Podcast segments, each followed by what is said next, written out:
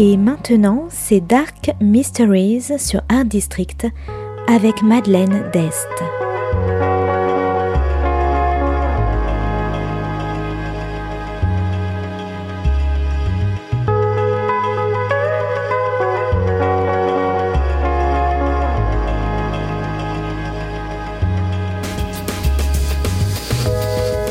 Welcome to Dark Mysteries, a book review show devoted to crime, mysteries, thrillers, and the dark side of human nature.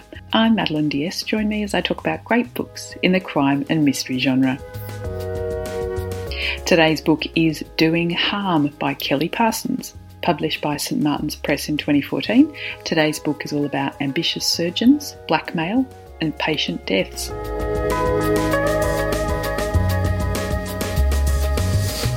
Steve Mitchell is a typical surgeon, ambitious, dedicated, and a bit arrogant. With a bright future ahead of him, the job he's always wanted, and a loving wife and two daughters, Steve seems to have the perfect life. Until one of his patients dies. Steve is also training two other new surgeons the aloof and mysterious but trustworthy Louise, and the golden girl Gigi, the quintessential rising star of the hospital, who also happens to be very good looking.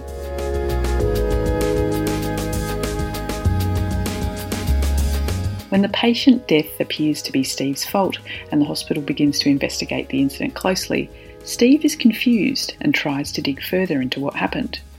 He finds holes and discrepancies in the situation, but he can't explain why. And all fingers are pointing at him.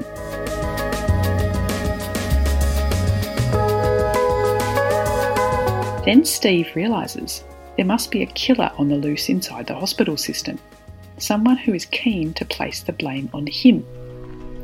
Then another one of his patients dies, and with his future and his marriage on the line, his professional name tainted, and all his friends and allies turning their back on him, Steve must catch the killer alone before another patient loses their life.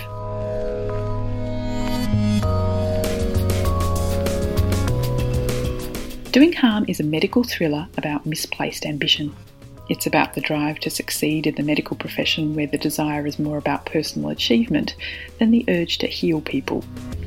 And the idea of how easy it might be to take lives within a hospital is frankly terrifying. The hospital system in doing harm is rife with people who care more about the science and the win, whether that's the perfect operation or beating a colleague to a prestigious post, rather than the people under their care and their scalpels. It's also about keeping up with the Joneses, with their homes and their cars and their lifestyles. Steve is blinded by this world. He's driven to get the job of his dreams and build his ideal life, a far cry from his suburban upbringing. To be honest, he's completely selfish, but then again, he's not the only one. And when everything starts to fall apart, he begins to see what little he has outside his job title especially when his behaviour begins to create a rift in his family too.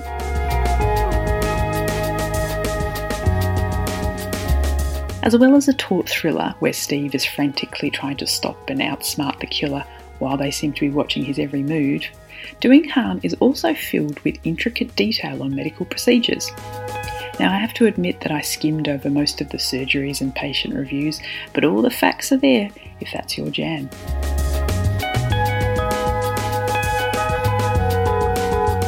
Another part that I did find interesting about doing harm was the careers of the doctors before they became doctors, giving the main characters depth and skills beyond medicine to battle it out with a killer.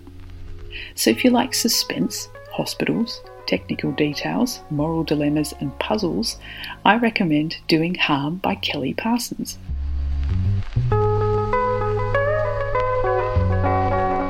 Thanks for listening to Dark Mysteries. If you have any feedback or want to say hello, you can contact me at Art District Radio by email at mde at artdistrict-radio.com.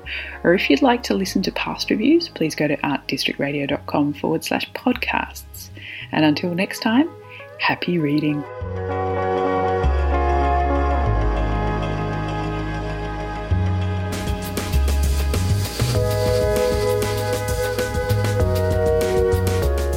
C'était Dark Mysteries sur Art District, la chronique en anglais de Madeleine Dest qui nous vient directement d'Australie.